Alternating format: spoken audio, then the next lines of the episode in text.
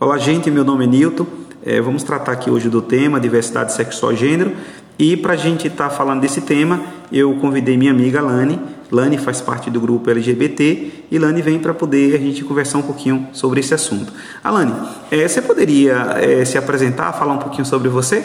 Sim. Olá, gente. Meu nome é Alane. É, eu tenho 25 anos. Eu sou uma pessoa muito tranquila e busco aproveitar a vida da melhor maneira possível, né? Eu gosto de aventuras, gosto de viajar, gosto de sair, curtir com os amigos e também sou uma pessoa que gosta de ficar em casa, né? Gosto de ficar em casa, lendo, assistindo, estudando. É isso. Lane, então vamos direto logo para o nosso assunto, né? o nosso tema. Você nasceu mulher. Isso. Isso definiu sua orientação sexual? Não, não definiu. Eu já percebi na minha adolescência, né? Na época do meu colegiado e fui deixando fluir, acontecer. Logo quando eu descobri na minha adolescência, eu estava gostando de uma menina e eu sentia muito medo de revelar esse sentimento para ela. Então esse sentimento ainda era muito oprimido. Entendi.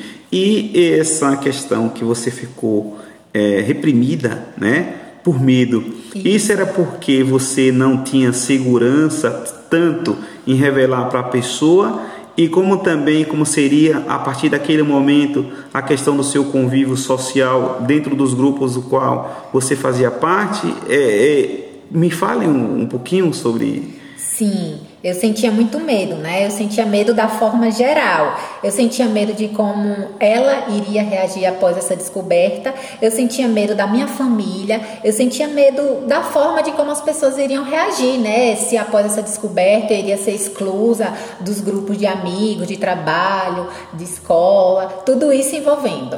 Entendi, Lani. E falando da família, é, quando sua família ficou sabendo sobre a sua orientação sexual, qual foi a reação deles? Então, Newton, a minha família, eles não ficaram sabendo assim é, diretamente por mim. Eu digo da forma de chegar e sentar e revelar o meu sentimento. Eles ficaram sabendo no início através dos meus irmãos, que ficavam sabendo de outras conversas ali, outra aqui, e ele, eles iriam me perguntando e eu fui confirmando, né, que era verdade, que eu sentia sim atração pela pessoa do mesmo sexo. No início foi aquele choque, né? Mas com o passar do tempo eles compreenderam a minha vontade e hoje a minha família respeita a minha decisão. Isso é importante, isso, é importante.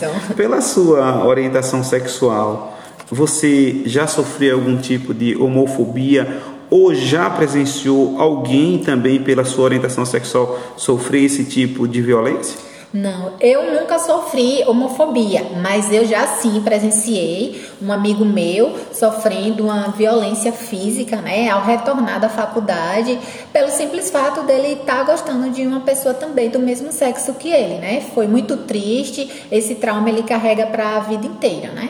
Um absurdo, um absurdo Isso. esse tipo de comportamento.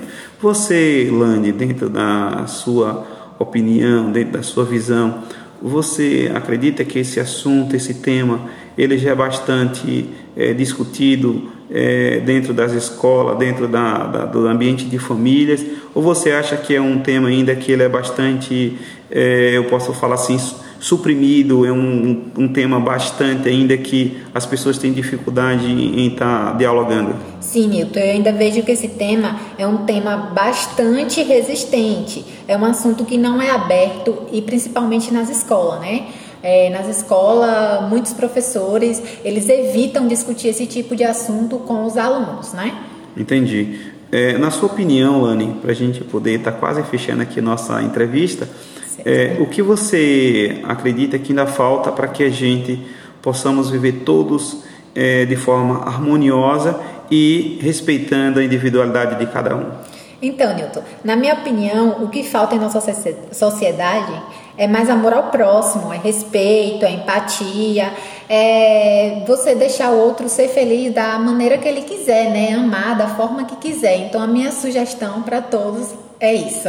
Olânia, que bom. Eu agradeço por você estar habilitando aqui nosso trabalho. É um tema bastante que a gente poderia passar aqui horas discutindo, mas o nosso tempo é pequeno. Então, muito obrigado, viu? Por nada, gente.